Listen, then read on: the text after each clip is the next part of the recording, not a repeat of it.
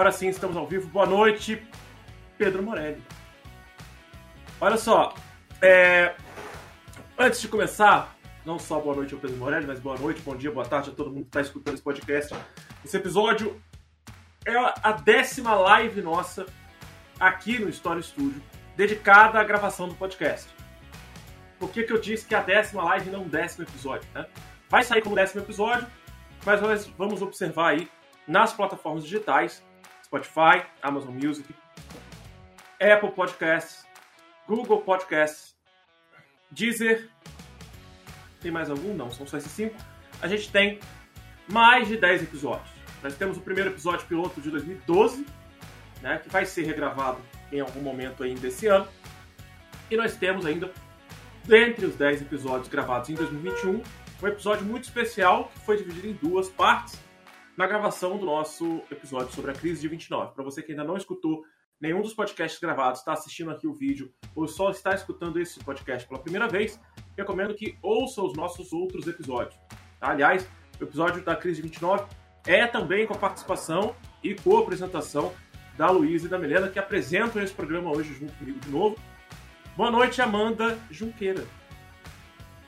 A gente tem que só pontuar algo antes de começar o episódio né, eu gostaria de pontuar, pelo menos pela minha parte, tá? acredito que eu já falo por todo mundo que está participando, é que há um distanciamento étnico e cultural da nossa parte em relação ao que a gente vai falar aqui. Né? Mas isso não impede, na minha visão, né? acredito que é mais fácil ser entendido, não impede que a gente fale sobre o assunto, estude sobre o assunto e debate sobre o que está acontecendo ou o que aconteceu nas redes sociais em relação ao Ramadã. E também explicar o que é o Ramadã, a gente vai fazer um debate um pouco é, diferente aqui hoje, porque a gente vai meter o pau.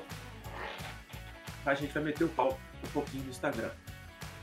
Então, a mulher tá acenando para mim aqui. Ok, entendi. O... Vou apresentar vocês, então, já para começar. Já para começar. Vou apresentar vocês primeiro eu comecei, eu comecei na outra semana. Aliás, eu fiz um podcast semana passada com a Luísa, então eu vou começar pela Milena. Tá? Então, primeiro, vamos dar os, as boas-vindas e boa noite para, deixa a Milena aparecer, para a Milena. Quando a câmera dela aparecer para mim, eu posto para vocês, mas você já pode dar o seu boa noite, Milena.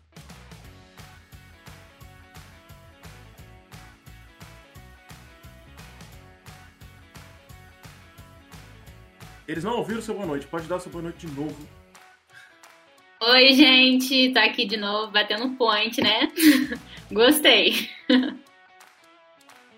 e, obviamente, como eu já havia anunciado anteriormente, a gente tem, além da Milena, a Luísa. Pode dar boa noite, Luísa. Vocês ainda não apareceram pro pessoal, só a voz. Eu já vou botar a câmera de vocês, mas já pode dar boa noite. Oi, boa noite, gente. Mais uma live aqui. E aí, vocês querem que eu comece ou vocês vão começar? Ah, já apareceu o carão da menina aqui já. Então, eu queria só comentar. Tipo assim, você pode começar introduzindo e tudo mais, mas eu queria falar antes que, assim, eu não acho que usar a expressão não é nosso lugar de fala errado. É lugar de fala de todo mundo. Só, só que a gente não pode falar com tanta propriedade. Aí, por isso que a gente pesquisa e tenta ao máximo se aproximar, né? Do que no entendimento, assim.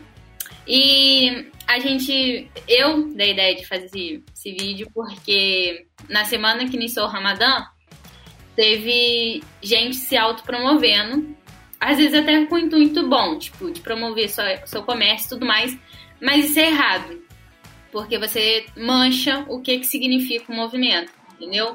Então, pior ainda quem tá se, só simplesmente se autopromovendo, postando foto e botando Ramadã.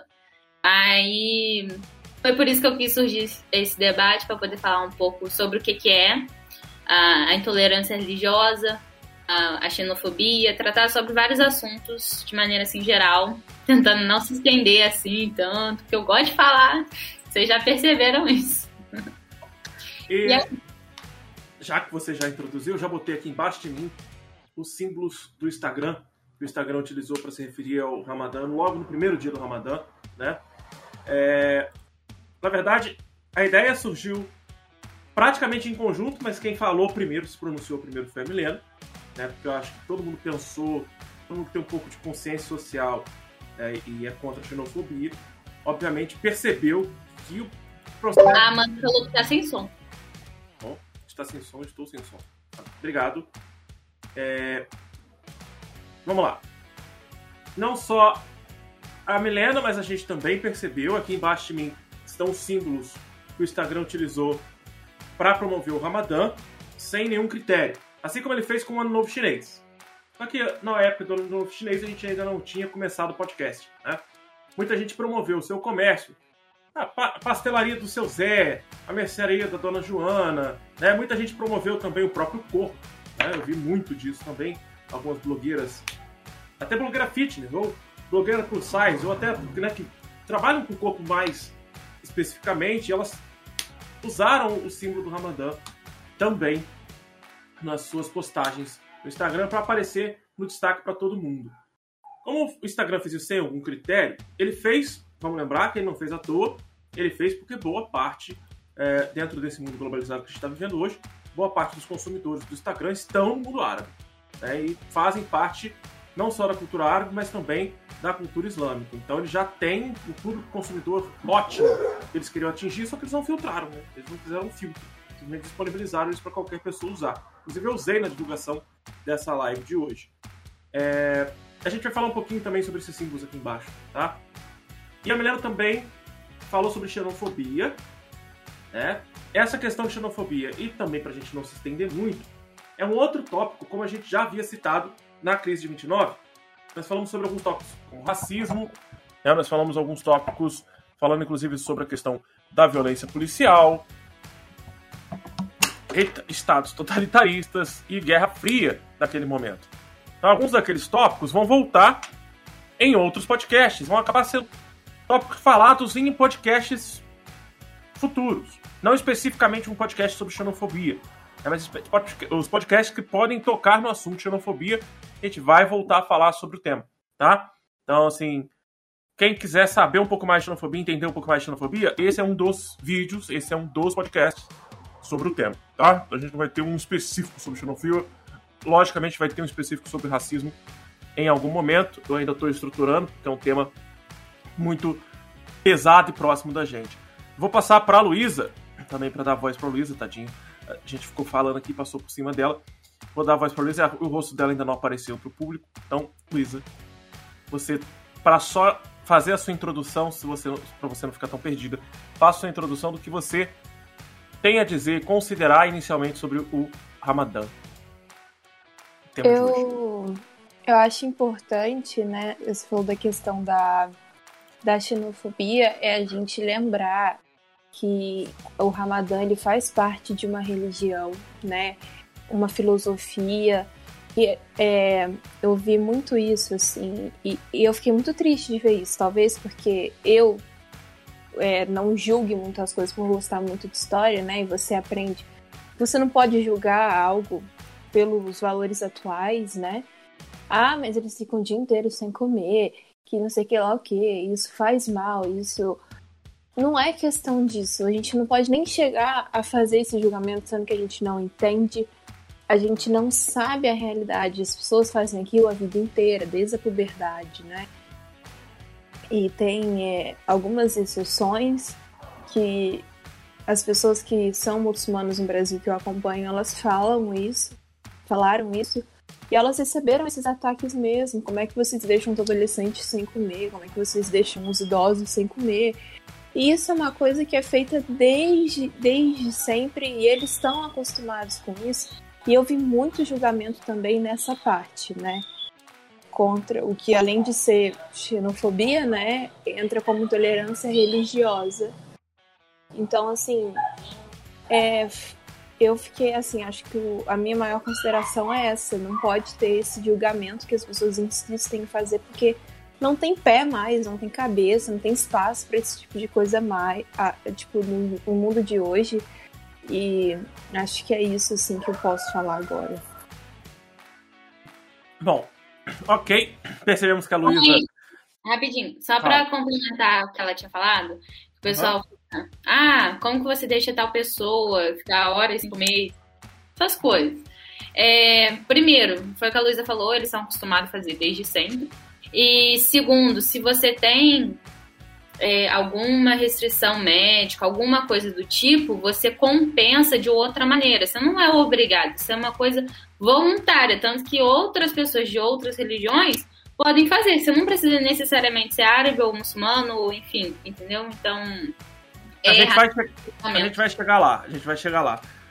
para ficar mais claro um pouco mais para frente nesse episódio.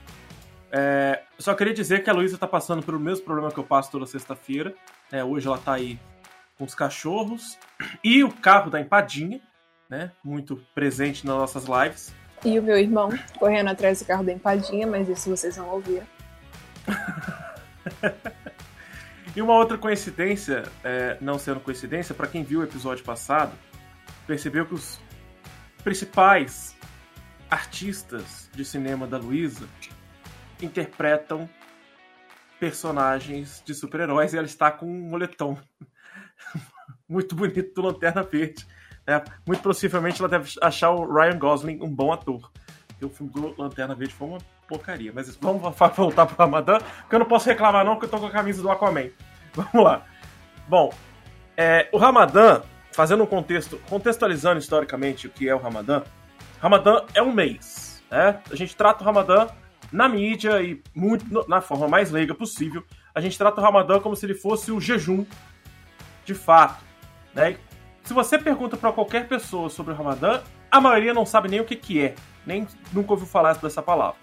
Aqueles que imaginam o que seja, já manda já manda a resposta para você. Ah, é aquele momento que os árabes ficam sem comer nada? Eles ficam um mês sem comer nada? Como é que pode eles ficarem um mês sem comer nada?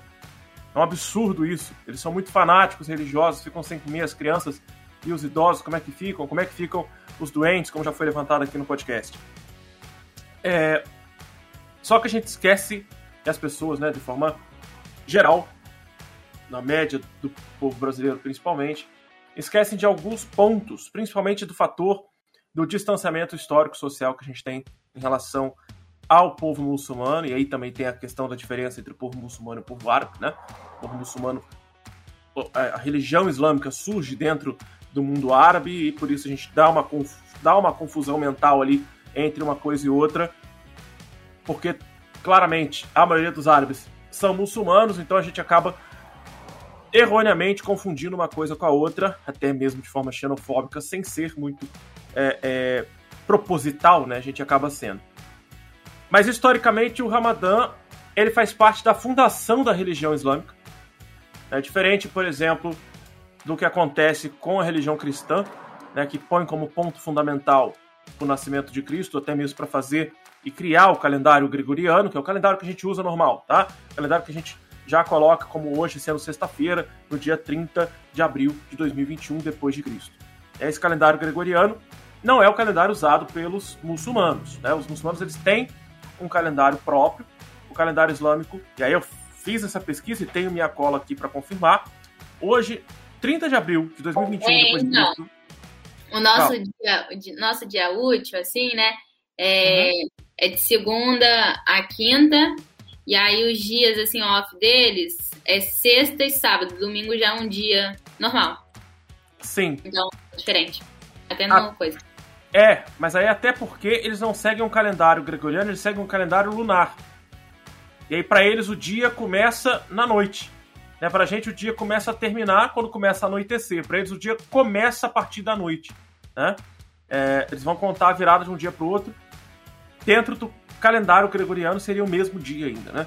Então, eles fazem uma virada de um dia para o outro dentro do mesmo dia. acho que eu consegui entender o que eu quis dizer, né? Como é o calendário lunar, a partir do momento que surge a lua, começa um novo dia. É por isso que tem a virada também do Ramadã. Mas hoje, no calendário é, islâmico, nós estamos no ano 1442, porque, de acordo com a religião islâmica, tudo começa com a formação ali é, do próprio Maomé, né, indo em direção do êxodo de Maomé, indo para Medina, não é isso?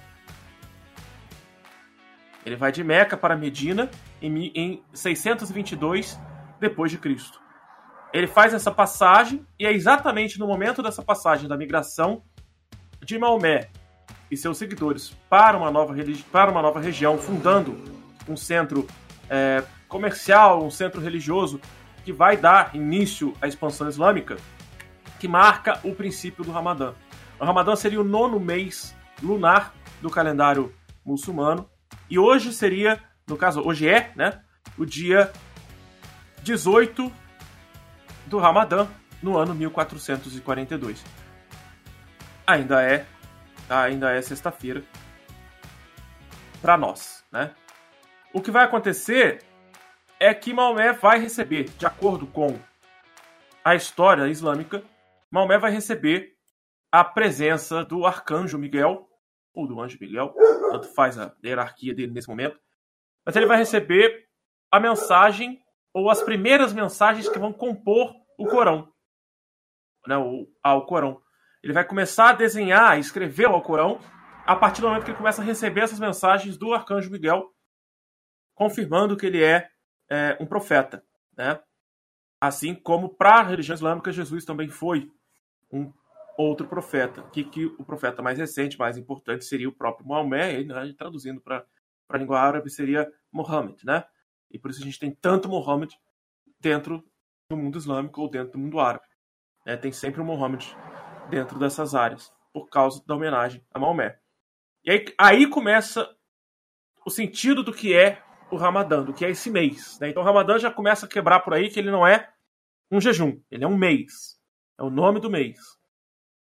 Dura o mês islâmico, só vale lembrar isso que o mês do ano lunar, do calendário lunar, dura de 29 a 30 dias. Depende da passagem da lua. Quando a lua está crescente, começa uma nova, um novo mês. Então eles já sabem a contagem a partir da lua crescente e vai se encerrar quando a lua vai para o estado de lua nova. Isso demora de 29 a 30 dias, então o ano deles tem 10 dias a menos que o nosso ano, tá? Então eles têm 355 dias. Isso vai acontecer e vai acontecer da gente ter aí o Ramadã todo ano diminuindo 10 dias. Então, esse ano o Ramadã começou no dia 13 de abril. No ano que vem, ele vai começar no dia 3 de abril, tá?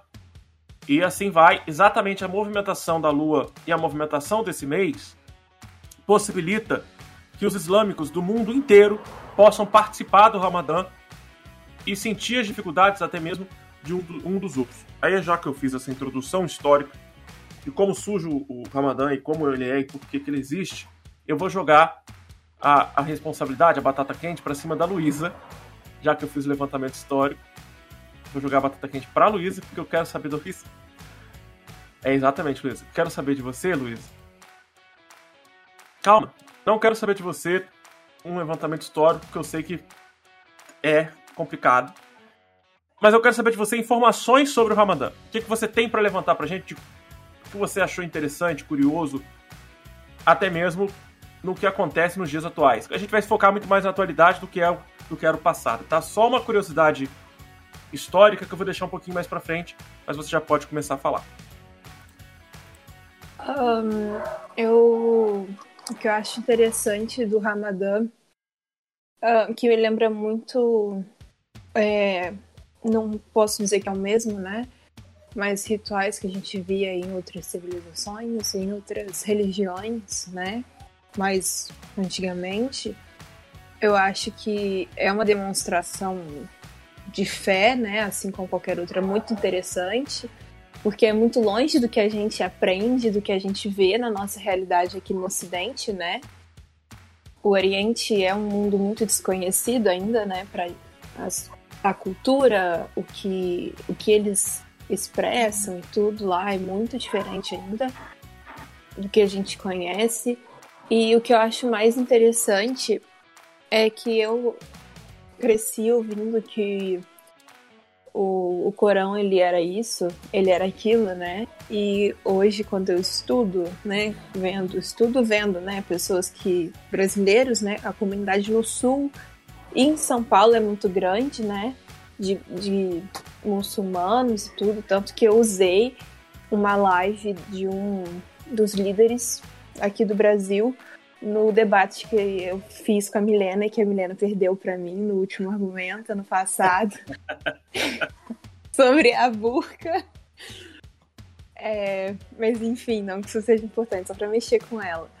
É, então, assim, é, quando isso é que a Milena falou também no início, né, de tem as exceções, então as lactantes, as crianças, se você tá doente, se tiver, se a mulher estiver menstruada, tem tudo isso, então eles levam em consideração todo, tudo que pode acontecer, né, ali naquele período.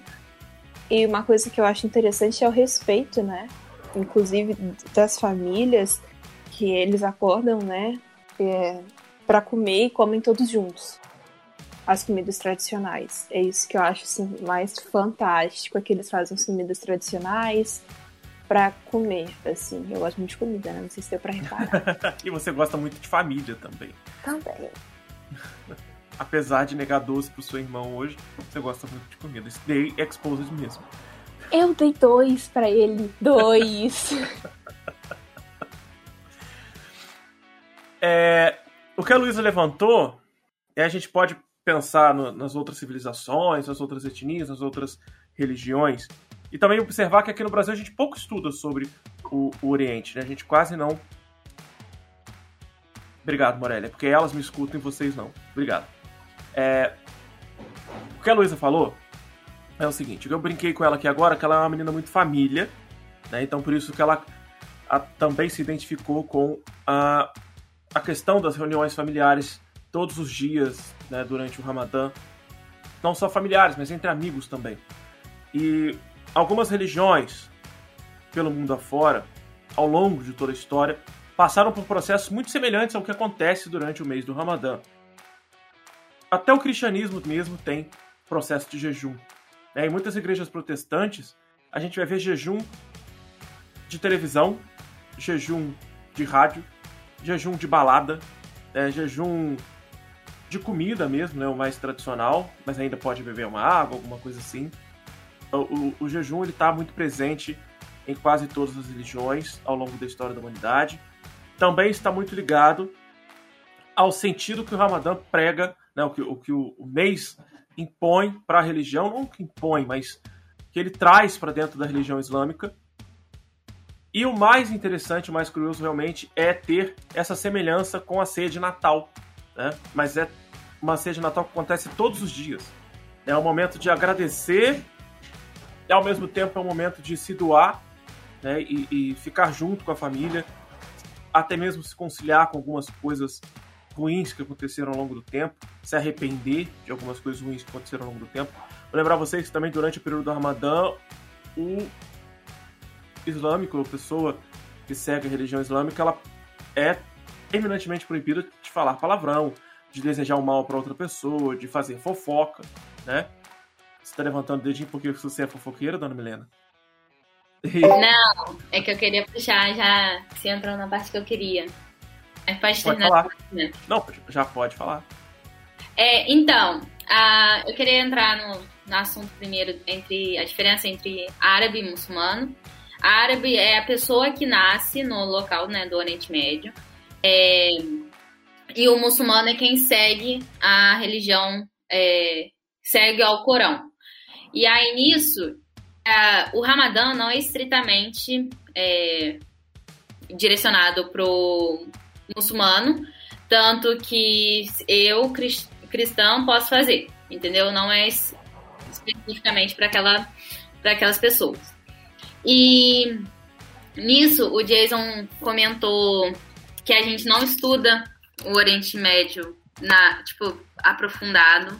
E quando estuda é bem de forma rasa, entendeu? Não tem tanta uma visão voltada para lá. Isso é muito errado. Isso causa muito preconceito e tudo, e tudo mais. Tanto que tem essa ideia de, ah, a pessoa, pessoa que é muçulmana, ela vai tacar uma bomba aqui.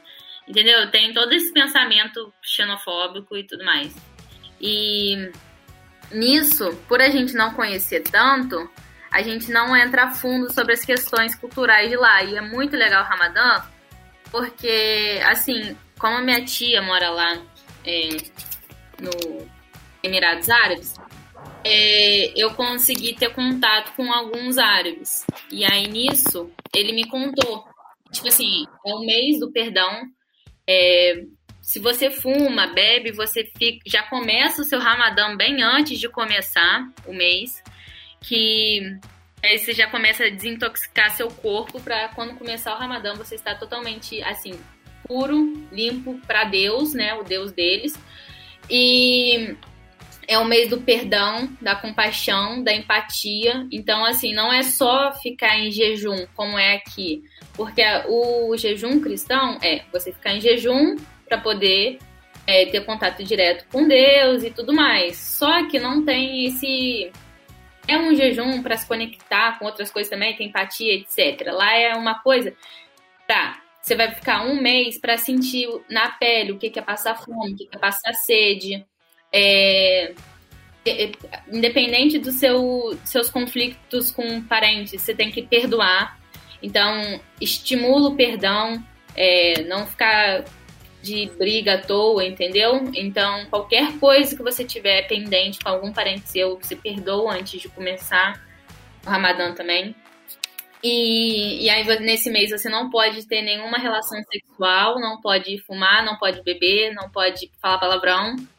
É, eles podem sim sair de casa durante o dia, só que não é tão comum, porque quando você anda, você desgasta. O tempo todo, até respirando, você está perdendo líquido. E como eles não podem beber é, água durante esse período de, de sem comer e tudo mais, é, eles evitam sair de casa, eles até dormem durante o dia, eles trocam o dia pela noite. Ah, eu vi uma live nesses dias que comentaram que as cidades ficam vazias, é, praticamente. Por quê? Porque eles não querem sair só se for extrema urgência. E tem até todo um respeito também, até pelas pessoas que não são ou não seguem ou não praticam, em relação a quem segue e pratica, tanto que evitam ao máximo beber água, comer na frente de outras pessoas. Então, tem todo esse respeito de ambas as partes. É... Aí, tipo, durante esse período, você fica puro. Isso tudo, além de ser para ter uma visão empática, e as duas, as visões de passar sede, passar fome, ter uma empatia sobre o mundo, é também para se conectar com Deus. É meio como se fosse um mês de purificação, entendeu? que aí você se livrando das coisas mundanas, você consegue se conectar com Deus, receber assim um perdão.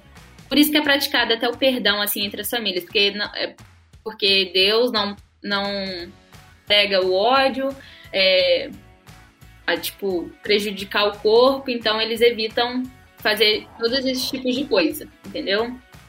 O trabalho, eu perguntei como que seria o trabalho lá para eles. Porque, né? Se, se você trabalha numa empresa que não segue isso, não respeito, como que funcionaria? E eles têm todo um acordo, a pessoa conversa com a empresa, é, pergunta quais horários vai fazer, é, explica a situação dela e tudo mais. Normalmente a empresa entende, bota os turnos dela, bota. E aí quando dá umas 6 horas da tarde, é, elas podem sair para poder comer até um nome específico, é iftar. E aí nisso, depois desse período, esse iftar é a hora que você pode comer. Aí você vai pra rua, tanto que é a hora que as ruas ficam muito movimentadas, o comércio fica até tarde da noite. E aí tudo, a vida funciona normal de madrugada. Então, peraí, é... vou precisar te cortar só um segundo, calma. Tá tem, pergunta, tem pergunta do Morelli, calma. Hum. Você passou muita informação pra gente agora muita informação importante, interessante, legal. E eu me segurei para não te cortar, para deixar você passar o máximo de informação possível. Porque o Morelli perguntou, se falou, primeiro ele falou o seguinte. Eu sempre esqueço de montar o som. Bom, é, primeiro o Morelli falou o seguinte. É bem parecido com o cristão, né? Na questão. Alô? Eu Oi? Não, estamos aí. Amanda. Vamos ver. Pera aí. O povo tá aqui. meio em dúvida se eu tô mudo ou se eu não tô mudo. Meu retorno não tá mudo.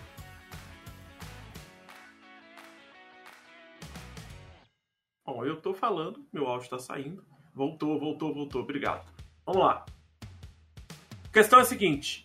Primeiro, Morelli falou que bem parecido com o cristão. Sempre o Morelli joga informação sem ser completa. Então a gente fica sempre difícil de entender que ponto ele estava se referindo, mas acredito que seja sobre o jejum. Né? É, lembra que tem o período da quaresma que os católicos seguem, né? Muito lembrando os 40 dias que Jesus passou no deserto. Mas não é um jejum da forma que é feita pelo islamismo. Né? O jejum que é feito pelo islamismo ele não é um jejum de comida somente. Ele é para que você tenha não um sacrifício, mas para que você sinta como é sacrificante para uma pessoa que não tem o acesso à comida e à água né, durante todo um dia. Também é para que você dê valor ao que você tem e ao mesmo tempo é algo para você refletir sobre as suas ações, sobre as suas atitudes, sobre as suas relações. É uma reflexão, e aí eu gostei muito de uma palavra que eu vi um sheik usando, aqui no Brasil, uma reflexão que vai gerar uma reciclagem de quem você é. é e o próprio Sheik que eu vi uh, no vídeo dele explicando melhor sobre isso, você, mas é, é mas vamos lá, Moreno. O cristão ele não é tão aprofundado quanto do islâmico, né? Você tem que orar seis vezes. É uma coisa mais superficial. Tudo bem que tem um conex... É, uma conexão entre a pessoa e Deus, tem toda uma questão. Só que a pessoa não fica 12 horas do dia dela sem comer. Entendeu? Sem beber água. Uma coisa é você parar de comer. Para... Você também para de beber água, água.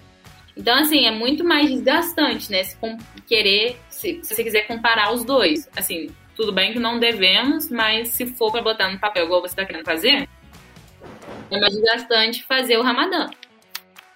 E aí, ele perguntou sobre a questão do tempo, você já deu, já levantou um dado, né? De novo. Você levantou um dado aí das 12 horas. A questão que pode variar até para 21 horas, dependendo do lugar do, lugar do planeta é, que você está, uhum. por causa dos fusos horários. Então, por isso, quando eles usam o calendário lunar, facilita aquela questão dos 10 dias que eu falei logo na introdução, né? Com a movimentação do Ramadã para cada estação do ano. Durante 30 anos, o Ramadã ele vai se mover por todos os, os meses do ano do calendário gregoriano. E aí, por isso, todo mundo vai acabar passando o inverno, né, que é muito melhor, porque o inverno tem uma noite mais longa e o dia mais curto, então você vai passar menos horas do dia Além comer, sem beber. menos calor, né? Porque o calor, calor lá é 50 graus. É daqui hum. que é 30. Uma outra coisa que a gente precisa lembrar, e aí a Luísa já tinha levantado, existem muçulmanos no mundo inteiro né, que podem ser de outras etnias e existem muçulmanos no mundo todo. Então a gente tem que também desestruturar a nossa cabeça de pensar só no mundo árabe, né? Como tendo muçulmanos.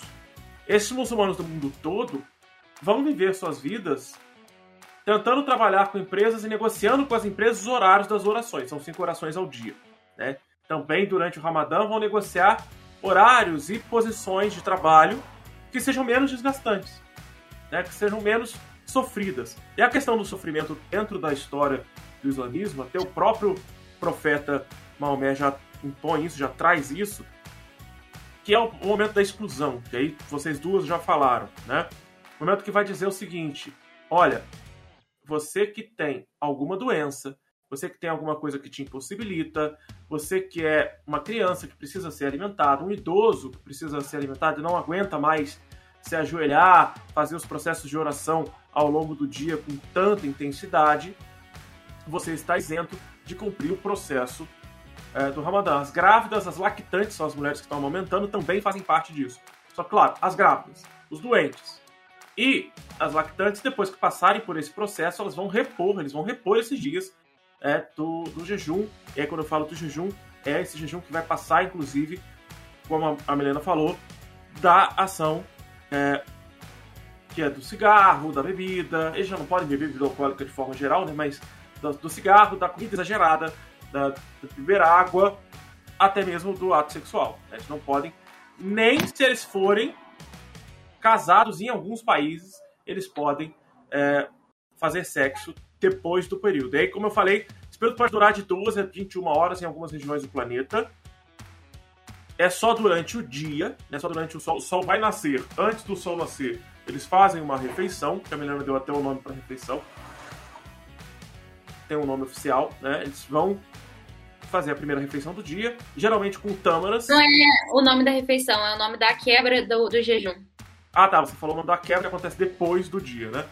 Quando eles Isso. comem a primeira refeição, já é com algumas tâmaras, porque a tâmara, comprovadamente, cientificamente, depois de muitos séculos, a gente comprovou que a tâmara tem alguns nutrientes, algumas vitaminas fundamentais para dar energia para aguentar o dia todo. Então eles comem isso. Assim que o sol começa a nascer, eles vão para a primeira oração e seguem o dia deles aí em oração, em pensamento positivo, fazendo coisas boas. No final do dia, quando tem a quebra, quando começa a anoitecer, as pessoas vão às ruas para comprar o jantar, para comprar comida. E uma curiosidade que eu vi em relação ao Ramadã no Egito, por exemplo, é que as docerias, as confeitarias, ficam abertas 24 horas. Os restaurantes não abrem durante o dia, mas as confeitarias abrem 24 horas porque as pessoas comem muito doce depois da- dessa primeira refeição, né, da quebra, do de jejum. E elas compram esses doces para distribuir para os amigos, para as famílias. Então, é, ele- tipo assim, tem até. É porque depois que acaba o Ramadã, eles dão. Tem uma festa, que eu esqueci o nome agora. É, é uma espécie de um carnaval de comida. Isso. Aí você encontra assim todo mundo, você sai distribuindo doce, é, você, o pessoal da família, você encontra assim toda a sua família e fica um tempão com ela assim junto.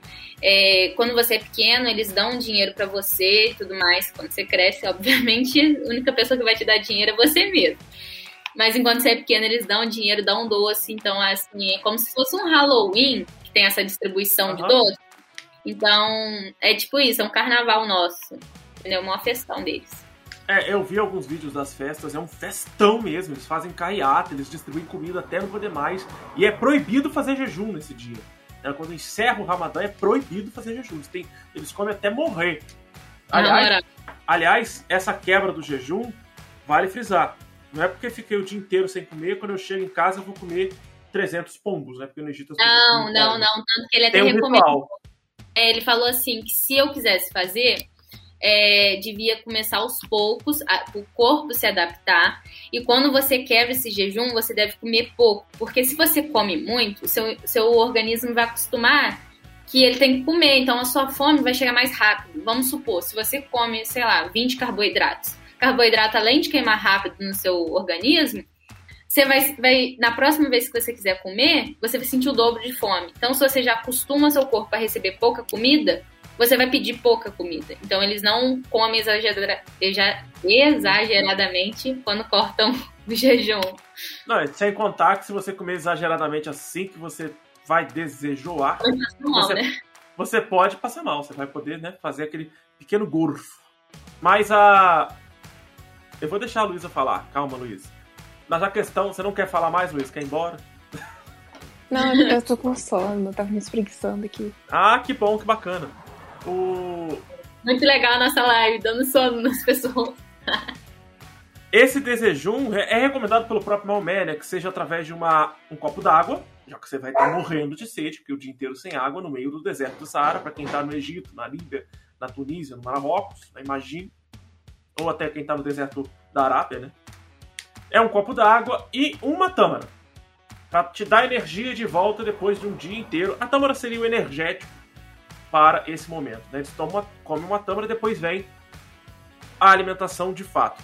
Mas pelos meus relatos, obviamente que religi- os religiosos, os mais religiosos, principalmente os sheiks, vão recomendar que coma-se pouco. O suficiente, o normal. Mas na prática, pelo que eu andei pesquisando, os muçulmanos comem pra caramba nesse desejum. Porque eles já estão ali. Ah, depende da pessoa, né? Quem Não, segue eles fielmente. abrem- Eles abrem o desejum com a água e a tâmara. Mas aí passa um tempo Ah, depois comem muito. né? Depois comem muito, aí eles vão, passam um tempinho, comem a sobremesa.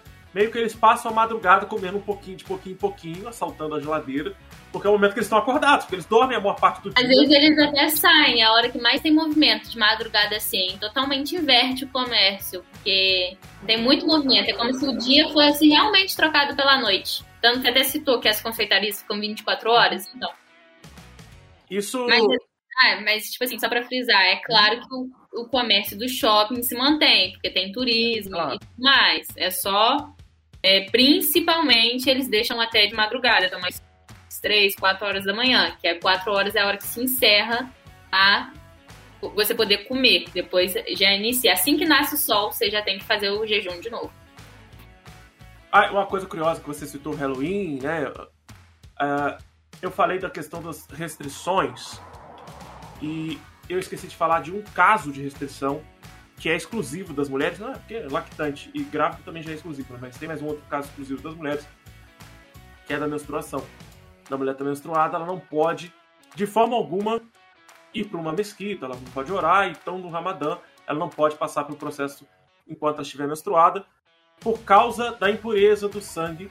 Né? Lembra, não sei se vocês já tiveram oportunidade de ver, quando a pessoa vai a uma mesquita no momento de oração, elas lavam os pés, elas vão super bem né, limpinhas, elas limpam as mãos, limpam os pés para poder orar. E a mulher sangrando no meio da menstruação não é uma coisa muito linda, né? Pra entenderem então, que, tipo assim, a menstruação é uma coisa suja, é, as crianças podem, as mulheres principalmente, é, usam, as crianças mulheres usam a roupa que quiserem. E assim que a pessoa, a mulher menstrua, ela tem que começar a usar burca. É, e assim que ela escolhe o tipo de burca que ela tem que usar, ela tem uma responsabilidade com aquela burca.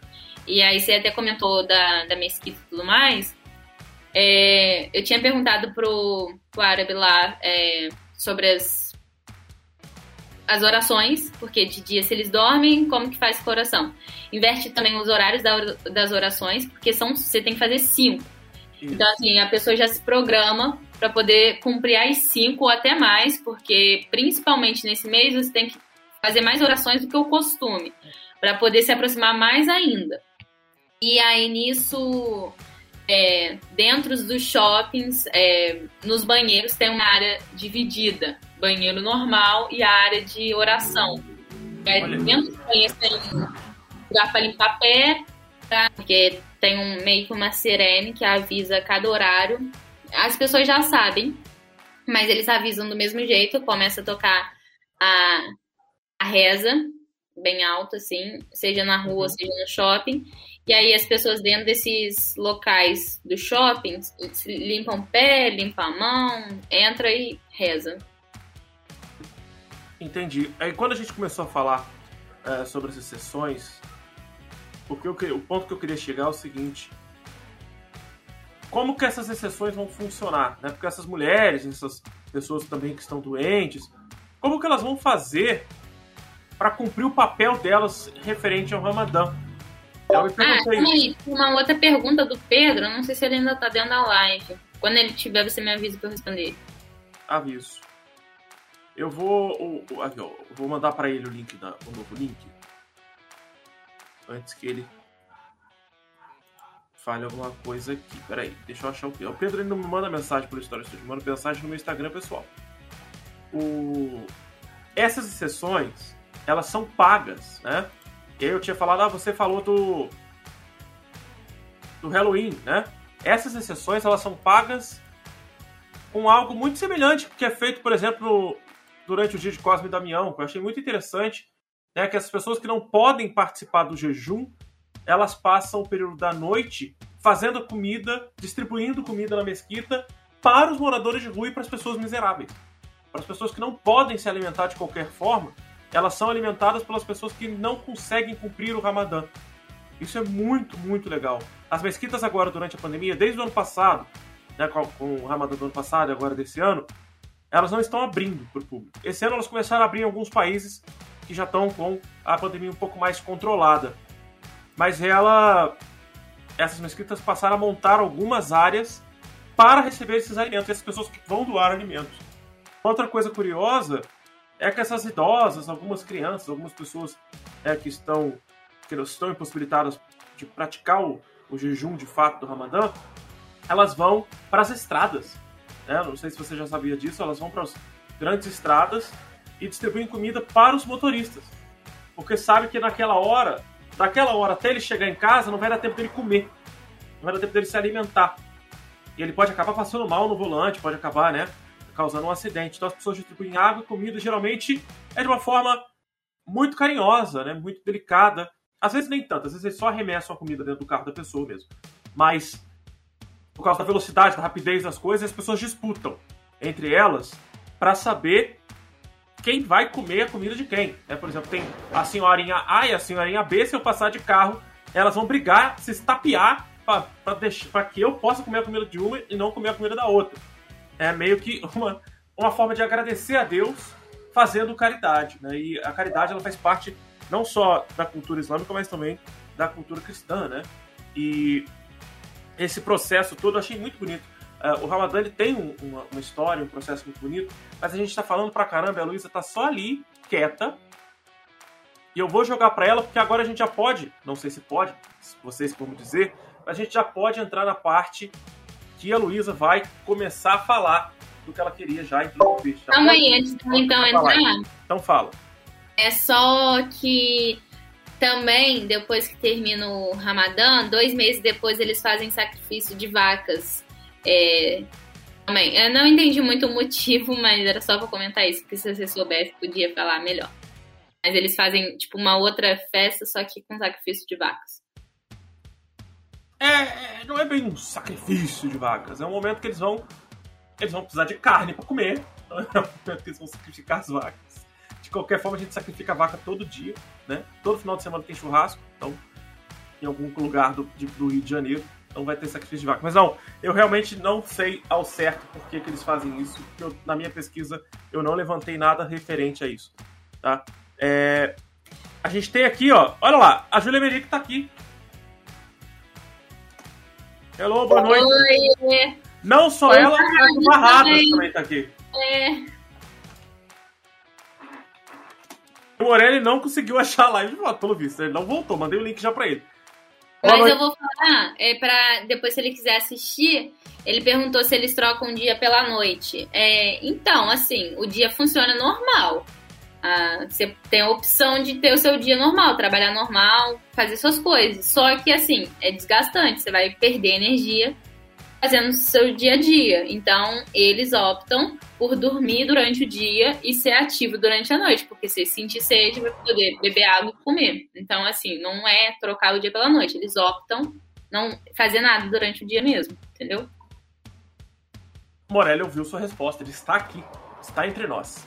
O... Só para quem está ouvindo a gente, ou até mesmo quem está vendo, né, acredito que a maioria que está acompanhando a gente não sabe e não conhece a Júlia, então eu comemorei que a Júlia está aqui também presente entre nós, porque a Júlia está vivendo o Ramadã ali na pele, né? A Júlia está lá nos Emirados Árabes, acompanhando o Ramadã de perto. Ela, inclusive, tem um canal no YouTube que ela está contando um pouco do dia a dia dela, algumas experiências que ela está vivenciando dentro dos Emirados Árabes, ali em Dubai, não é? Eu acho que é em Dubai que ela está vivendo agora. Acho que ela está em Sharjah, mas ela vai para Dubai direto também. Ela pode dizer pra gente se ela ainda estiver aqui presente na live. É, lembrando que a Júlia foi minha aluna no ano passado, no terceiro ano do ensino médio, e ela, assim que formou, assim que fez a última prova, já se direcionou para Dubai e ali já está produzindo seu conteúdo também.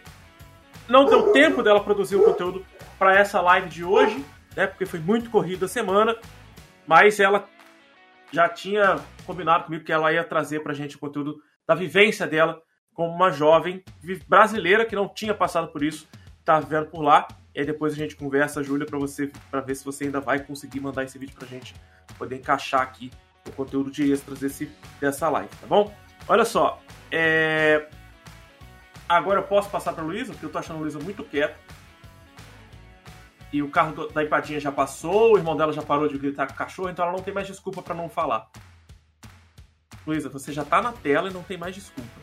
É, o cachorro nem é meu, né? O detalhe é esse, o cachorro é do vizinho, mas enfim. Nossa! É. É, eu não me aprofundei muito, porque eu falei, achei que era o momento da Milena de brilhar. Eu já apareci muito aqui, né? no podcast, sozinha e tudo. Mas eu fiquei muito. A Júlia te respondeu já. Sim, eu vi, ela falou que ela tá em eu não sei pronunciar, Sharjah, pertinho, é Sharjah. Sharjah, pertinho de Dubai. Isso aí. Pode falar, Luiz, para de editar e, fala. uma coisa que me irritou muito, não só com o Ramadã, mas com a questão do Ano Novo Chinês, teve algum outro evento desses que o Instagram fez de patrocínio que eu odiei porque as pessoas ficaram se promovendo sem entender o que era aquilo. Eu só não vou lembrar o que é, além do Novo Chinês. Nossa, começou a gritaria aqui em casa. Mas foi o ano do boi, foi o ano novo chinês, Marelli. E, e é muito irritante isso. Não só porque as pessoas não entendem aquilo, então elas não entendem que elas estão ultrapassando um limite muito grande, porque acaba que você ofende o outro. Então, por exemplo, às vezes eu, eu ficava muito puta porque. Não pode, pode falar palavrão? Não pode. Pode né? falar palavrão, tu não tá na escola. Tá no YouTube do meu canal, que a gente pode falar tudo da palavrão. Eu ficava muito puta, porque, tipo, as pessoas pegam o significado de algo, mandava assim, postava foto dela mesma e falava, ai, o que significa isso? Uhum. Tipo, pergunta antes de usar. É, é, loja de biquíni, usando isso para se promover. E, tipo, é uma coisa que para mim, eu não sei se é porque eu sou uma velha para tecnologia, eu sou péssima com a com tecnologia. É uma coisa, é uma falta de noção muito grande, muito, muito grande mesmo. É um desrespeito, assim, muito grande, porque você não sabe o que é aquilo, você não sabe qual é o impacto daquilo dentro das pessoas que praticam, né? É igual no Ano Novo Chinês, essas páginas de, de de meme e piada, fazendo piada sobre a pessoa ser corno usando boi do ano novo chinês. vi muito isso também, é, vi. Horrível. Cara, que ódio. Assim, rapidinho, só complementando, não vou te interromper assim, propriamente dito, não. É só porque, assim, a, é o que eu disse no início lá. A gente não tem um, aprofundamento da cultura oriental. Então, isso já causa assim uma ignorância por parte das pessoas. E além de tudo, é, hoje em dia tem muito uma preguiça das pessoas para achar as informações, pesquisar. É, só simplesmente sai usando, só simplesmente sai propagando a primeira coisa que escutou. Então, assim, é, não tem uma pesquisa. Viu aquilo, achou maneiro? Ah, vi que aparece para todo mundo, vou usar. Não sabe nem o que, que é. Entendeu? Então, assim, eu entendo não saberem, mas não entendo, não pesquisarem, não buscarem é, saber o que, que é para usar de, de, forma correta. Porque se fosse no, no, lado cristão, não gostariam que fizessem isso. Não gostariam que, que banalizassem coisa cristã. Então, assim como não gostam que façam com você, não faça com os outros. E aí, mesmo que o Ramadão prega. Então, assim. Antes, antes de voltar para Luísa, eu gostaria de dizer que a Júlia respondeu que é falta de informação gera muito respeito e que ela está vivendo no horário do Ramadã. Nesse momento, lá onde ela está, são 3 horas da manhã. O... Você vê que privilégio. A gente tem uma ouvinte que está quase do outro lado do mundo às 3 horas da manhã. Olha que beleza. Ah, a situação que eu ia citar aqui agora é que todo esse desrespeito gerado nas redes sociais, antes de eu voltar para a Luísa, é, também já foi tema de algumas matérias, é, porque as pessoas foram em busca né, do Instagram para tentar entender alguma forma que ele pudesse criar de limitar isso, para não acontecer o que aconteceu no novo chinês, para não acontecer de novo no Ramadã. E eu vou lembrar a questão que a Luísa, que a Milena falou ali da questão do cristianismo, né, poder ser afetado em algum momento futuro. É, e não vai ser, porque a maior parte do público é cristã, então eles não vão cutucar isso, não vão fazer a mesma besteira que eles fizeram com o Ramadã e com o Ano Novo Chinês, não vão fazer com o cristianismo. Mas a gente tem que lembrar que existe um grande movimento, aqui no Brasil, inclusive, de algumas igrejas protestantes negando. Ah, eu acho uma das coisas mais tristes que a gente tem hoje no Brasil. Eles discutem, não só nas igrejas, mas discutem nas escolas, que as crianças, as escolas não podem mais falar de Papai Noel e que as crianças não podem mais acreditar em Papai Noel porque Papai Noel é comercial e que tem que ser falado só de Cristo, só de Jesus, e que as crianças não podem. Juro pra vocês, isso é uma realidade. Tá? Eu tenho crianças evangélicas na minha família que eles falam: a gente não acredita em Papai Noel porque o papai não deixa a gente acreditar que o Papai Noel sempre falou pra gente que o Papai Noel não existe, porque o Papai Noel é só um velho gordo do shopping que serve pro mercado. Até porque o pai deles é bem mão de vaca, bem duro. É, bem canalha, inclusive. Mas também fala que aquilo, esse momento do Natal é só para comemorar o nascimento de Cristo.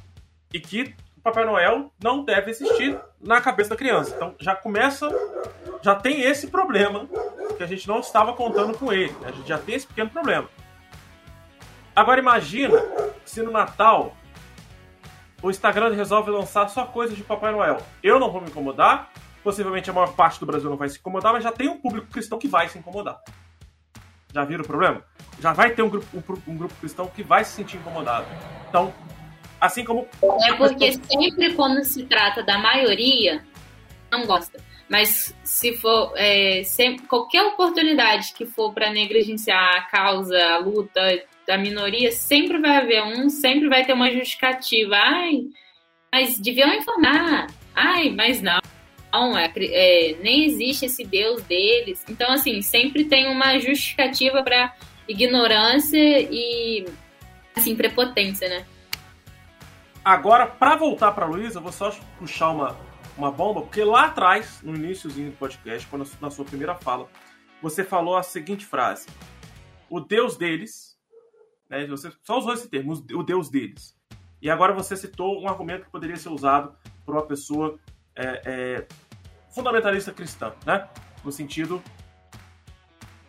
Eu, eu vi, eu vi, eu vou ler. No sentido de falar que não é o foi a Milena Deus. que falou, não fui eu, não. Sim, sim, foi a Milena que falou, mas eu vou passar ah, pra tá. Luísa. Eu vou passar pra Luísa, a ah, Milena tá. falou na primeira fala. É, eu vou, vou ler a, a, a Júlia, mas deixa eu terminar de falar. Que a questão é a seguinte: o Deus é o mesmo. Para eles, o Deus é o mesmo. A, a diferença é que não é um Deus de tríplice, como é o, como o cristianismo prega, prega o Pai, o Filho e o Espírito Santo, né? Mas é, ele, Allah é Deus, é Deus só, né? É, eu falei o Deus deles, assim, porque é o mesmo princípio, mas não é a mesma coisa, entendeu? Porque a gente tem essa... É, eles, têm uma, eles têm uma outra visão do mesmo Deus, né? Eles têm uma outra forma de enxergar e praticar a fé deles em relação a esse mesmo Deus. Eu vou ler a Júlia e aí eu volto para a Luísa, que eu não quero deixar a Luísa quieta, porque a Luísa está muito quieta. Ela viu uma influência digital bem famosa da região, publicando bebidas alcoólicas com a figurinha do Ramadã para divulgação, assim como outras pessoas, publicando foto de comida e até da bunda. É, eu falei muito disso nas minhas aulas essa semana. Ela não fala, a Júlia não falou bunda, né? Ela Oi, Júlia. Foi por isso que eu tinha até puxado o podcast com o Jason, porque eu tinha visto essas mesmas publicações. A gente, tipo, fez marquinha, botou o Ramadã. Fiquei, Jesus amado, o que que tá acontecendo aqui? Inclusive, inclusive essa que botou de bebida alcoólica é uma bem famosinha aqui na nossa região, né? E que foi, infelizmente, minha aluna também. Mas vamos lá. Deixa eu passar para a Luísa de volta. Fala, Luiz. Ih, a Luísa não pode falar.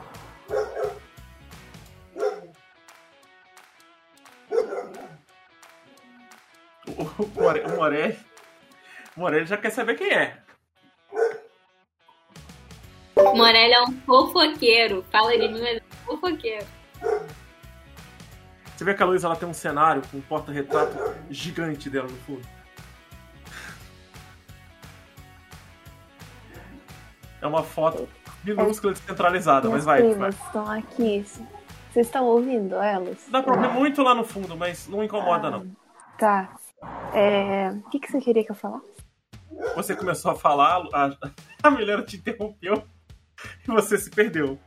Você estava falando sobre a questão da xenofobia, a questão de usar exatamente isso que a gente já estava discutindo aqui do Instagram. É, e é muito difícil para mim, assim, é, porque eu acompanho muitas minorias, por assim dizer. É, meu irmão fala que eu sou muito militante, o, o do meia, o, de, uhum. que, o, que eu, o que eu dei doce hoje. E E é verdade, mas porque eu comecei a acompanhar, assim como eu acompanho, eu acompanho comunicadores indígenas, eu acompanho comunicadores, né, que são muçulmanos, não são árabes em si, mas são muçulmanos. Inclusive tem uma que é brasileira, que mora nos Emirados Árabes, eu não sei aonde exatamente ela mora, Não sei se a Milena conhece ela ou até a Júlia, mas enfim. E elas falando exatamente isso, né? Que elas têm que explicar coisas às vezes que elas não são obrigadas a explicar, porque é igual que a Milena falou, e isso não só com a questão da xenofobia e da intolerância com a, questão ao Ramadã, mas em questão em pautas como racismo, como é, o racismo não, em geral, né? E Sim. As pessoas acham que as, que, as, que as pessoas que sofrem com isso, elas têm que se explicar para a maioria, né? Para os privilegiados, né? E não é assim. Não é assim. É, se você me perguntar, o Jason sabe disso, porque o Jason conversa mais comigo e tudo, já me conhece há mais tempo. Eu gosto muito de história oriental. Sei um pouco mais além do que muitas pessoas. Não que eu seja uma pessoa muito normal, né? Mas. É, sobre história oriental, eu gosto muito dos impérios que, que surgiram lá, né? É, do Império Chinês, do Império Japonês, enfim, dos impérios que existiram nas regiões onde hoje vivem os árabes, né? E isso não é uma coisa que acontece porque ah, ela foi influenciada. Não, é porque eu não achava justo ter que esperar algum, conhecer algum árabe ou conhecer alguém que morasse lá para me contar. Isso uhum. você consegue pesquisando no Google. Vídeo no YouTube, tem vários sobre isso. Então, assim, as pessoas, eu acho que elas se, se acomodam muito e não procuram de estudar e de conhecer aquilo profundamente, né? Eu lembro que eu até falei para Milena quando ela veio falar comigo sobre a questão do Ramadã, eu falei, inclusive, lembra, é bom lembrar que se as pessoas forem denunciadas, elas podem ser presas aqui uhum. no Brasil hoje, né?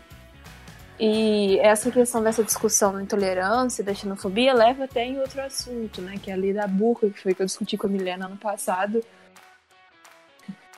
e foi ganhou. uma discussão muito interessante. Eu não ia falar, olha, foi ele que falou. Eu ia falar só que a gente discutiu, que foi uma discussão muito interessante.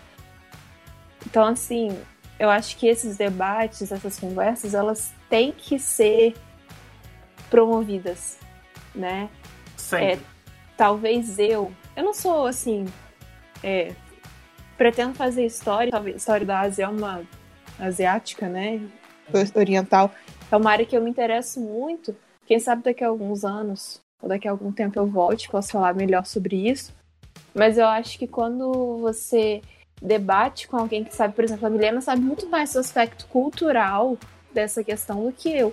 Que eu sei é o desabafo que o pessoal que, que sofreu intolerância com isso nas redes faz. Então, assim, acho que era isso que eu tinha para falar agora. Eu falei muito, deve ter ficado confuso. Não, não ficou. Olha só, você falou que assistiu uma live de um sheik árabe. De um sheik árabe, não, de um sheik muçulmano. Não sei e... se ele é sheik. Ele não é sheik. Eu não sei o nome do líder deles, é do líder da mesquita. Eu não sei o é, nome, é, gente. Desculpa. É, é sheik, é sheik. Sheik mesmo que fala? Você... Olha o Morelli falando de você, Milena. Ai, Morelli. Milena sofreu naquele debate, coitado. Foi mesmo. Mas ela não queria defender o que ela defendeu. É, mas a, o objetivo do debate era esse: provocar a Milena. O. Ah, vou botar até a cara que ela fez aqui, ó, ao vivo. Ah, esse, essa pessoa que você buscou, esse shake, ele, por um acaso, eu não lembro o nome do shake. Vou ser sincero, não lembro o nome do shake que eu pesquisei também. Tá? Mas por um acaso era um senhor de idade. Alô? Era. Ele é do é. sul. Isso, ele é lá de Foz do Iguaçu. É. Tubarão, aquele, aquele canto lá. Isso aí. Isso, a gente tem muito, muito, muito da presença árabe naquela região e, consequentemente, os islâmicos também estão por lá, né? O islamismo vai se expandir bastante por lá. Então, eles meio que vão ser empurrados para aquela área uhum. ao longo do tempo da história do Brasil. E até para eles é favorável aquela área, porque é uma área de grande circulação comercial. E eles é. são comerciantes, praticamente comerciantes natos, né? São Sim. eles que desenvolvem boa parte do comércio medieval. E é uma característica importante, né? pro povo oriental, pro povo árabe em geral, não só muçulmanos, uhum. né? Que eles têm essa característica, e muitos povos que surgem nessa mesma área, né? Também tem essa característica. É o povo turco, por exemplo, que não é um povo uhum. árabe, e a gente pode depois falar sobre, sobre a história do povo árabe para fazer essa diferença entre os árabes e os turcos. Eu já voltei para sua cara ou tô só com a cara da Milena? Não, já voltei para sua cara. O... Eu ia comentar, na verdade, é que a gente, eu tenho aqui no canal, eu tive a oportunidade de bater um papo com outro sheik. Que, infelizmente, se ele estiver assistindo, se ele for assistir isso aqui depois, é, eu não vou conseguir lembrar o nome dele, porque tem muitos anos isso. Deve ter uns 5 anos. Ele foi um dos primeiros comentários que eu recebi aqui no canal.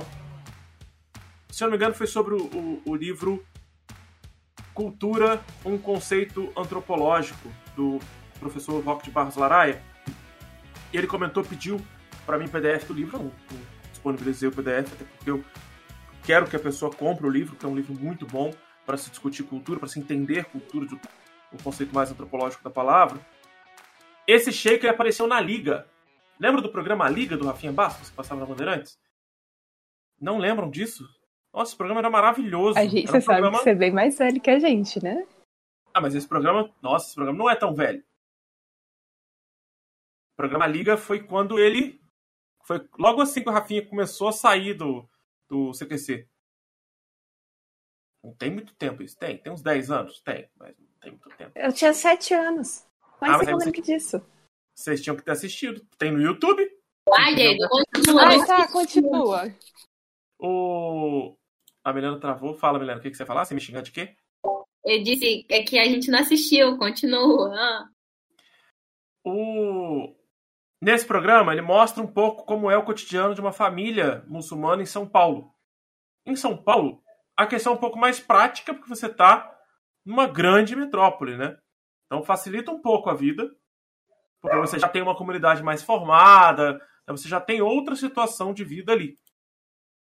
E quando a gente pensa no pessoal do Sul, eles têm uma disputa ali, até de certa forma, uma grande disputa, com outras religiões. Não sei se vocês sabiam disso mas há uma concentração, principalmente no Rio Grande do Sul, muito grande de pessoas ligadas à religião de matriz africana.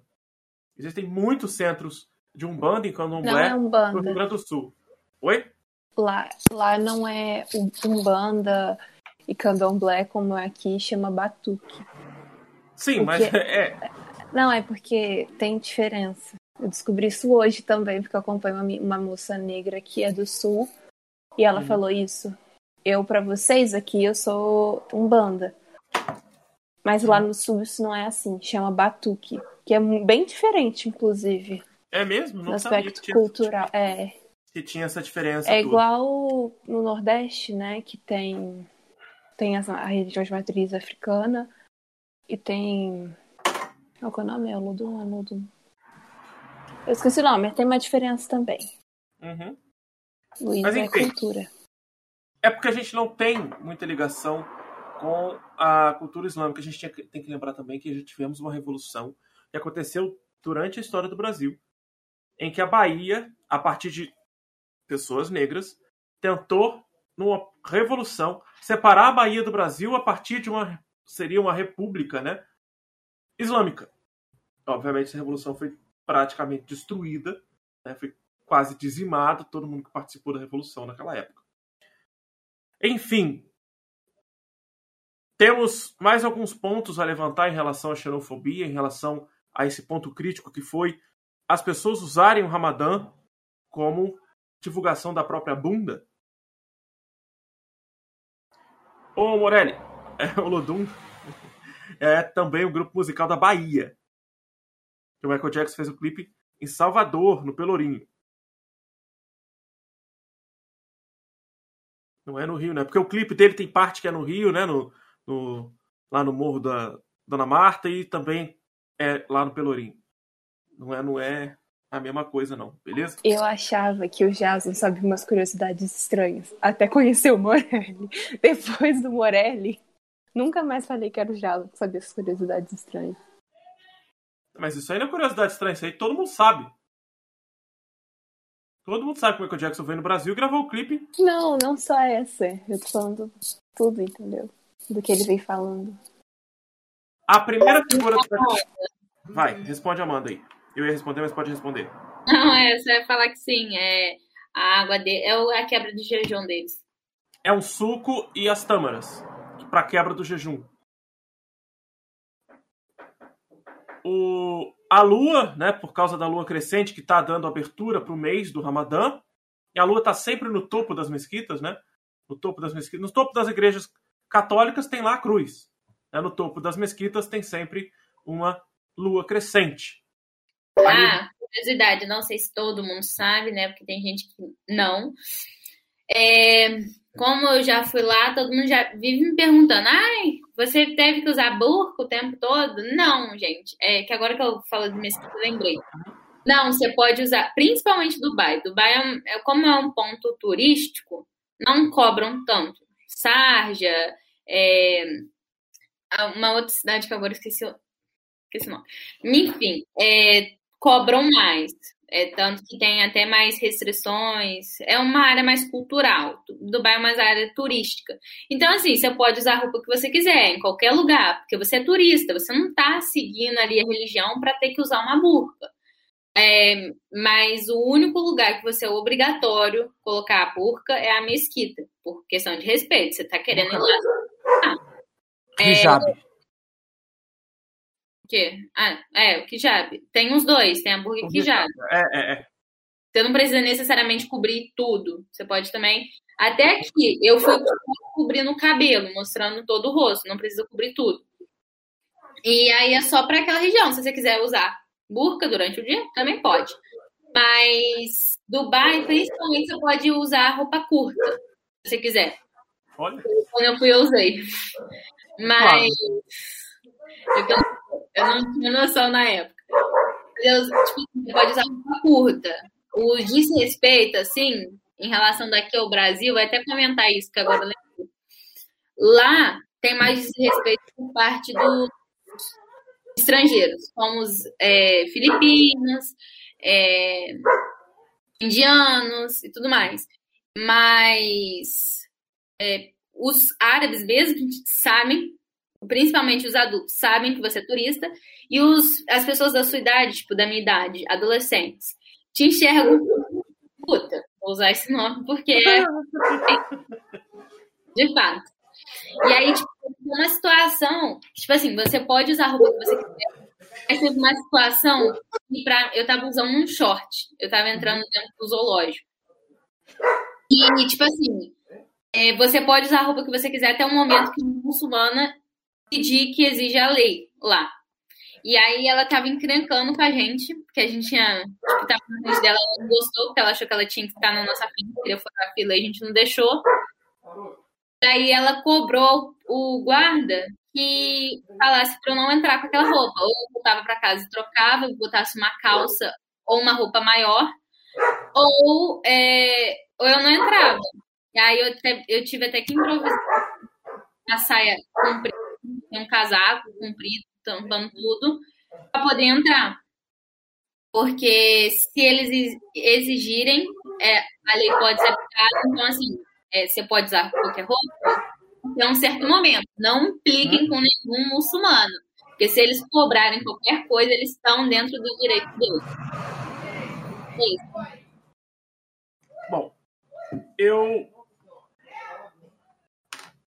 eu acompanho algumas páginas, algumas pessoas, né? Tem um, tem um casal, eu acho que eles são TikTokers, eu acompanho eles no Instagram. Ele é egípcio, ela é colombiana, eles moram na Flórida, eles moram em Orlando. Ela se converteu ao islamismo, eles são um casal, inclusive, muito bonito. E eles estão vivendo o Ramadã lá, eles foram um dos casais que uma das pessoas, né, algumas das pessoas criticaram bastante essa questão do, do, do Instagram, mas tem uma outra pessoa que eu acompanho pra caramba, acompanhava mais pela questão é, histórica do Egito. Vocês estão ouvindo uma pequena gritaria aqui em casa porque as pessoas não têm o mínimo respeito, tá? O que acontece é que esse, essa menina que eu acompanho, ela chama. O canal dela chama Brasileira no Egito. Ela foi fazer intercâmbio no Egito acabou se apaixonando por um rapaz que não chama Mohammed, curiosamente. E ela mostrou parte de como é o Ramadã no Egito. E ela mostrou como é viver o Ramadã no Egito, como é o Ramadã no Egito. O que, que é o Ramadã? Aprendi um pouco sobre o que é o Ramadã com ela. Vale a pena seguir, não ganho nada com isso, mas vale a pena seguir o canal dela. Chama, obviamente, Brasileira no Egito, como eu já havia falado. Ela chama Luana, inclusive. Ela é paulista. E ela mostrou algo que também faz parte dos símbolos do Ramadã, que curiosamente o Instagram não colocou nos stickers. Tinha, podia ter colocado, já que tinha colocado a estrela, não precisava ter colocado a mesquita. Ou podia ter colocado a mesquita com a estrela, e no lugar da estrela colocasse uma lamparina, ou uma lâmpada. Né? Não a lâmpada do gênio, mas a lamparina. E ela tem um fato histórico. Tá? Eu vou entrar na história de novo, antes que a gente volte para essa questão. As lamparinas do Ramadã, elas não são tradicionais do Alcorão, ou não são tradicionais escritas ou determinadas por Maomé, tá? É... Deixa eu ver o que está acontecendo. Estou tentando escutar o que está acontecendo aqui em casa, nesse fuzuê que aconteceu. Acho que foram os cachorros que entraram dentro de casa. Mas as lamparinas, Você elas têm uma função. Elas têm uma função. Não, eu acho que os cachorros entraram aqui dentro de casa. As lamparinas, elas têm uma função histórica, tá? Existia um senhor, existia um senhor responsável em cada cidade, tá? Em cada cidade, existia uma pessoa responsável por colocar as lamparinas no, nas ruas, porque quando começava a anoitecer, as pessoas iam para a mesquita durante o final do dia, né? Ou no início, do, ou no início da noite, não no início da, do dia para eles. Para poder fazer a última oração, essa última oração é um pouco mais longa, para que eles possam entrar no de jejum, né? Então as lamparinas como essa que essa moça está segurando aqui embaixo de mim, elas vão ser muito importantes no período da Idade Média, no período da Idade Moderna, até o surgimento óbvio da eletricidade.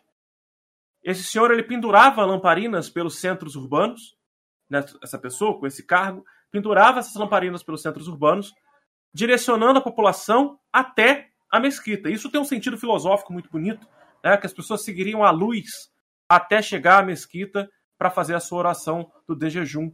As pessoas seguiriam uh, o caminho da luz, é o caminho da prosperidade, o caminho né, de iluminação, o caminho iluminado, até chegar naquela posição. O interessante é que essa lamparina se tornou um símbolo.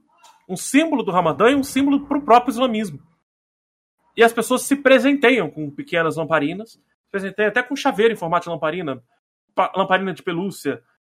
Virou um, um comércio, de fato, né? A gente tem que, inclusive, falar disso. O Ramadã é um momento que o comércio bomba no mundo árabe, porque, né, vamos combinar aqui, quem vai seguir o Ramadã nos Estados Unidos não vai ter um comércio tão desenvolvido, não vai ter cidades enfeitadas, né, não vai ter grandes comemorações nas grandes cidades. No mundo árabe, como a maioria, a maior parte do mundo árabe é islamizado, então claramente as cidades serão enfeitadas, como a gente vê no Natal, por exemplo. As pessoas têm muito orgulho da nossa cidade, que é uma cidade horrorosa de feia, que é Volta Redonda. Mas quando chega o Natal, ela fica linda, né? principalmente na Vila Santa Cecília, com a iluminação de Natal. E é mais ou menos o que acontece hoje na atualidade. Graças ao desenvolvimento da tecnologia e da energia elétrica, né, as grandes cidades vão ser enfeitadas. As casas também vão ser enfeitadas com pisca-pisca, neon, muita luz, muita iluminação à noite, que vão direcionando as pessoas para os pontos de oração e para as mesquitas. As mesquitas ficam abarrotadas de gente, por isso elas ainda estão fechadas durante o Ramadã, para que não haja aglomeração. Elas, elas abriram para um público muito restrito, mas por causa do Ramadã, essas, as mesquitas elas lotam. Então o que as pessoas estão fazendo? Elas estão em casa, orando, dentro de casa, com os seus familiares. Muitas vezes eles conseguem reunir alguns familiares e fazem o resto via vídeo chamada, vídeo pelo Zoom ou pelo Skype ou até mesmo pelo Discord, como eu faço com as meninas aqui. Então, não, é, o sistema lá de comunicação de vídeo chamada e tudo mais, nossa, é péssimo. Eu, é mesmo? Aham, uhum, quando, eu, quando eu tava lá, tipo, um mês eu não conseguia fazer vídeo chamada com ninguém, ninguém. Agora surgiu um aplicativo chamado Botim, que foi até quando eu fiz a chamada lá com o Aaron, pra poder uhum. conversar comigo. É o único, assim, que dá pra fazer. Google Meet não dá, Zoom não dá todos dá erro, você não consegue fazer é, vídeo chamada de WhatsApp, não dá. Tanto que eles nem usam muito WhatsApp, eles usam mais Snap, Instagram, outras redes sociais. Principalmente Snap. Porque não dá para fazer. Em nenhum lugar. É tipo, é tudo controlado assim pelo Estado, não dá para fazer. Ah, por causa do controle do Estado, entendi. É, tem até, tipo assim, curiosidade que me contaram lá também quando eu comentei isso com as minhas amigas. Elas falaram assim: ah, até site adulto é uhum. proibido. Uhum. É tudo fechado, não dá pra fazer nada. Ah, é proibido, porque pornografia é contra a lei mesmo lá, é contra até mesmo a religião. Né? O, porque gera vício, né? Tudo que gera vício e gera algo prejudicial ao ser humano e à saúde é proibido pelo islamismo de fato, né? O governo acaba ah, adaptando. O fumo é bem liberado, né? Ah, sim, as pessoas fumam muito, porque tem que ter algum ah, vício, né? Mas isso é uma, é uma coisa curiosa. Até no, no Corão, o vício, uhum. o fumo, né? Não só de cigarro, mas até de narguile, né? Que é uma coisa comum no mundo árabe, né? É uma é uma cultura que vem de lá, inclusive que hoje foi muito difundida aqui, mas vem de lá, não é aceita. Isso é como se você tivesse deixando de ser puro, né? Você tá não sei se posso usar isso, mas é o tempo que eu vou conseguir para explicar. Pecando, mas tudo bem, isso é depois, no, na hora de você morrer, você vai se resolver uhum. em relação a isso. Porque a Maria, a Mariam Chame, Chame, não sei como que fala, ela é uma, ela é uma brasileira, nasceu em, é, faz parte, né, desses muçulmanos que nasceram no Brasil e que fazem parte desse, dessa comunidade. E o marido dela, é, ele fuma narguile, e no casamento dela teve também, e as pessoas perguntaram, ah, mas uh, isso não é é, contra o Corão e tudo. Ela falou: é, mas é uma escolha que ele fez. Uhum. A gente tem a liberdade de fazer essas escolhas, mas ele escolheu fazer. E isso vai ser um problema que ele vai resolver com Deus. Basicamente, assim, né? resumindo. É, você falou isso, eu lembrei desse, desse detalhe. É, até porque essa questão de vou me resolver, você pode se resolver, inclusive, orando dentro do, do próprio Ramadã para depois pedir o seu perdão, né? Porque os dez últimos dias do Ramadã, a gente esqueceu de falar esse detalhe, que os dez últimos dias do Ramadã são os dias mais importantes de oração, que eles não podem perder o nosso estucir ao mesmo tempo, que absurdo. É, porque vocês não veem a câmera das duas, eu vejo. Que isso, foi sincronizado. Olha, as duas botaram a mão na boca de novo ao mesmo tempo, que horror. Bom, é, espero que não seja coronavírus porque se for, vocês passaram para mim, porque eu dei sete aulas na semana para vocês. O... É sono. O que vai acontecer nesses dez últimos dias é porque eles acreditam que eh, no meio desses dez dias finais, ninguém sabe ao certo qual é o dia, no meio desses dez dias finais aconteceu a revelação maior do Alcorão para Maomé. Então é o dia que eles vão orar muito, sem perder um segundo de oração. E eles não deixam perder o tempo. Quando eles acabam perdendo, eles tentam é, acumular no final do dia. Aqui no Brasil, pelo menos, as mesquitas permitem isso, tá? Dependendo do trabalho que você vai ter, às vezes você não pode nem demonstrar que você é, é muçulmano, você acaba deixando as orações que são, que são para acontecer ao longo do dia, você pode acumular para o final do dia. Você vai gastar de 5 a 10 minutos de oração, você vai ter que fazer todas no final do seu dia, no final do seu expediente ali, quando chegar em casa, é porque muitas pessoas acabam mantendo a religião de uma forma meio velada, com medo da reação da sociedade. Infelizmente, exatamente o que a Júlia havia dito lá atrás, vou até voltar para buscar o que a Júlia falou. Já falou que a falta de informação gera muito desrespeito. A, a questão desses 10 dias é que eles dizem que uma oração feita nesse dia, nesses 10 dias, aquele dia que é o dia escolhido, que não se sabe qual que é exatamente, valerá por mil dias de oração.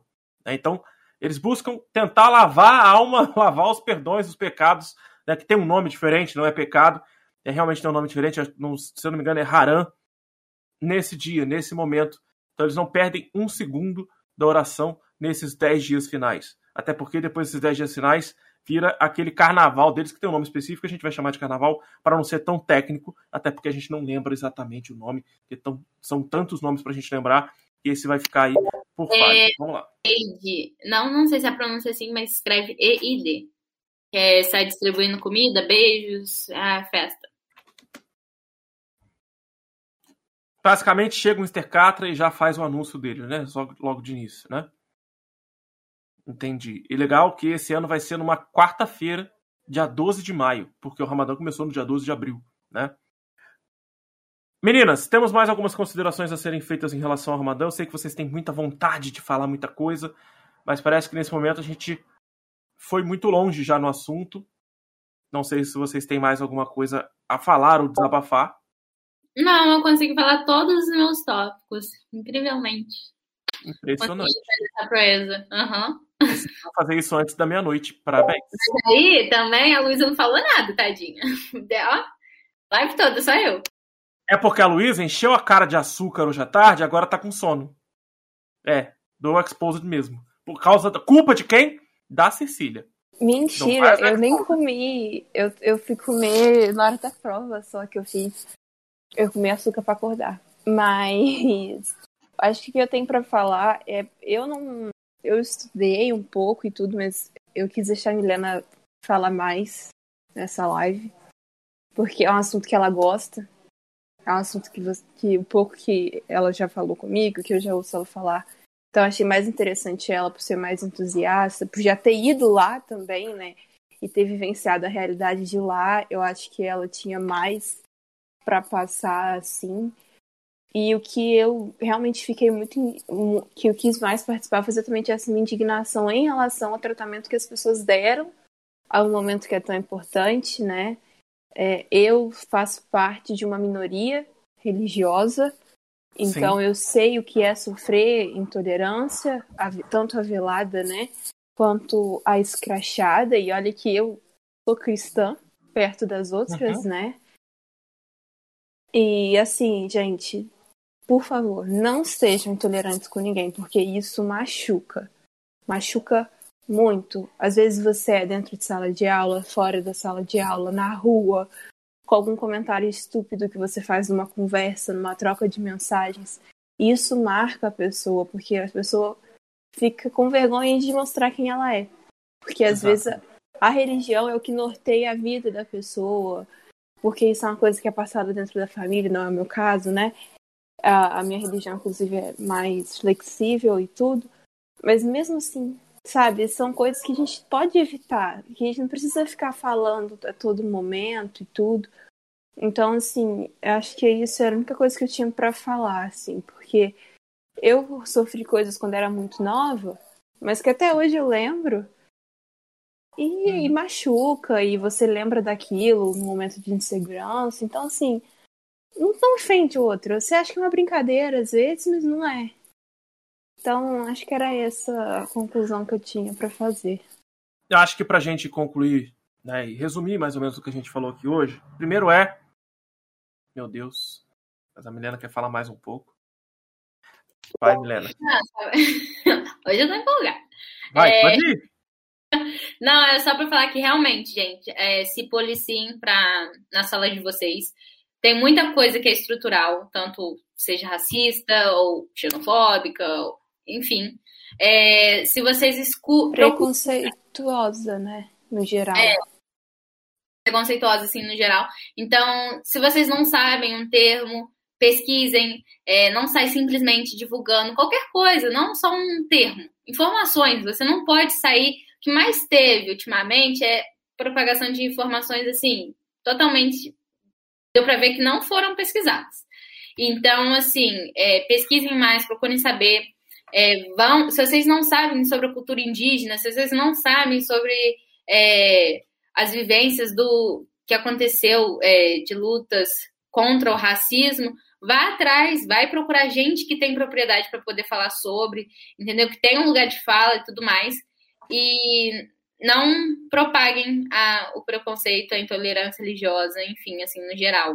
É, não é não culpo vocês não saberem, mas culpo não pesquisarem e continuarem na ignorância, porque a ignorância, assim, não, não evolui para ninguém. E é isso que eu queria falar, Jason. Pode terminar essa live aí. Não, não, vou, não vou terminar ainda não, só vou fazer um resumo. No resumo, resumindo aqui no frigir dos ovos, como a Vearada gosta de falar, nós falamos aqui sobre a questão de xenofobia, do preconceito. Claro que a gente, como eu falei, vai desmembrar um pouco mais a questão xenofóbica, até mesmo quando a gente fala de racismo. A gente já combinou que vai fazer futuramente a questão do racismo com as pessoas amarelas e também com as pessoas pretas. Mas a, nós falamos aqui da falta de acesso e a falta de interesse também da educação brasileira em relação ao conhecimento do mundo asiático, né? não só do mundo islâmico, mas também do mundo asiático de forma geral. Também falamos aqui não só de toda essa questão dessa polêmica, passou uma música aqui agora, mas não só de toda essa questão dessa polêmica que envolve o Instagram, mas também a gente já teve relatos de experiência da própria Milena, que tem familiares lá, da Júlia. Vou agradecer a Júlia por ter aparecido por aqui às três horas da manhã, no meio do Ramadã. Né? Vou agradecer também mais uma vez a participação da Amanda Junqueira, do Pedro Morelli, e também do meu colega de trabalho, professor de matemática e praticando exatas com o Cristiano Barradas. Meninas, muito obrigado novamente por participarem desse episódio.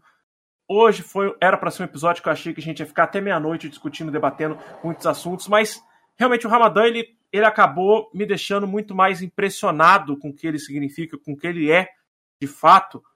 E tinha anos que eu não pegava para ver essa, essa área do, do globo. Né? Realmente eu não tinha muito impacto de estudo sobre isso. Me surpreendeu bastante como vocês vieram empolgadas. A Luísa com sono, mas né, realmente empolgada na sua militância, porque a Luísa é dessas, mesmo com sono milita. E... Ah, Melena também é, mas você veio não só com a militância, você também trouxe uma carga de vivência do momento. E eu gostaria de dizer o seguinte: que nós já temos episódio para a semana que vem programado.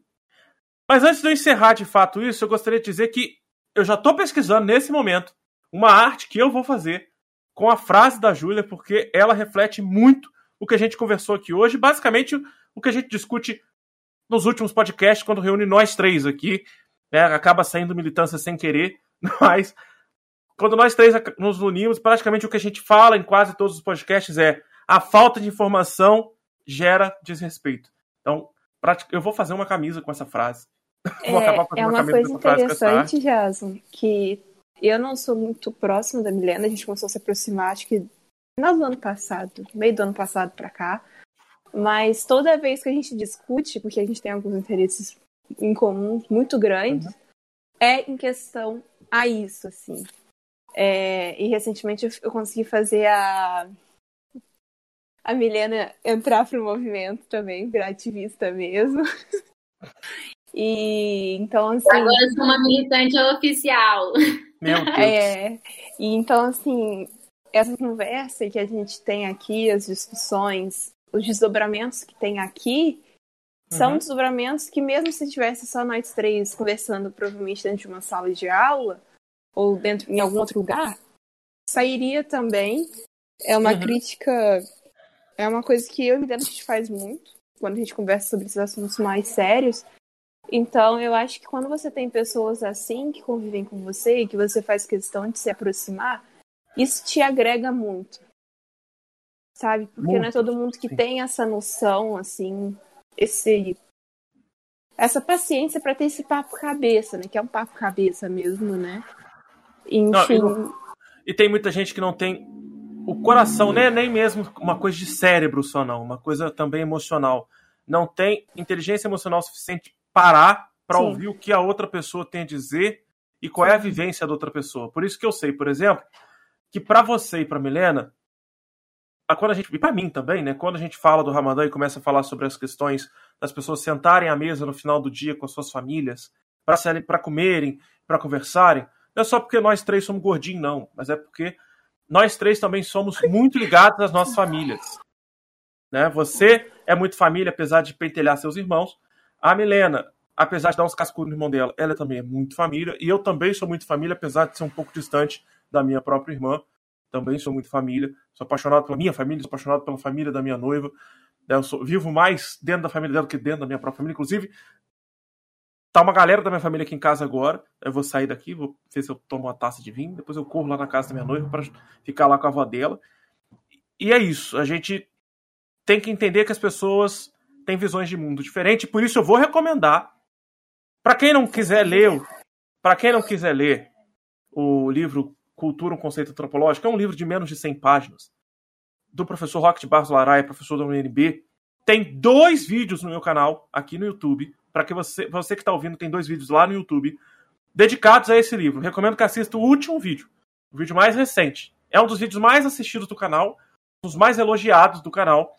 É, eu posso tentar transformá-lo em podcast, meu sonho é transformá-lo em podcast, mas eu teria que obrigar alguém a ler o livro para poder conversar comigo sobre ele, para não ter que ficar falando sozinho.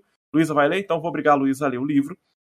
Porque é um livro que vai fazer. A Milena também vai ser obrigada eu a ler. Eu vou ler, só que eu não vou prometer nada, senão você vai ficar sob pressão. Eu tô no terceiro ano de ensino médio. Não dá para fazer as coisas no seu tempo.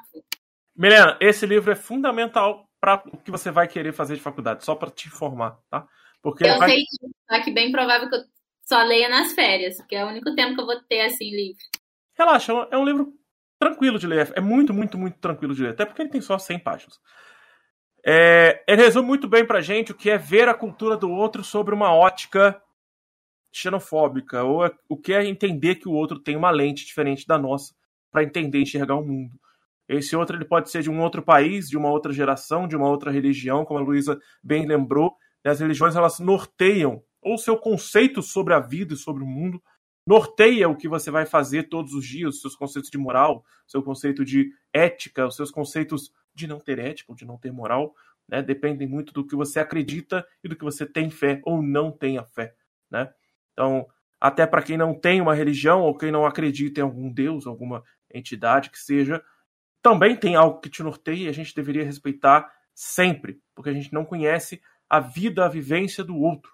A gente tem que também ter um ponto de empatia. Milena, como sempre, ali, bancando de árbitra de futebol, pediu um tempo. Ai, querido, são termos técnicos, assim, de, da diplomacia.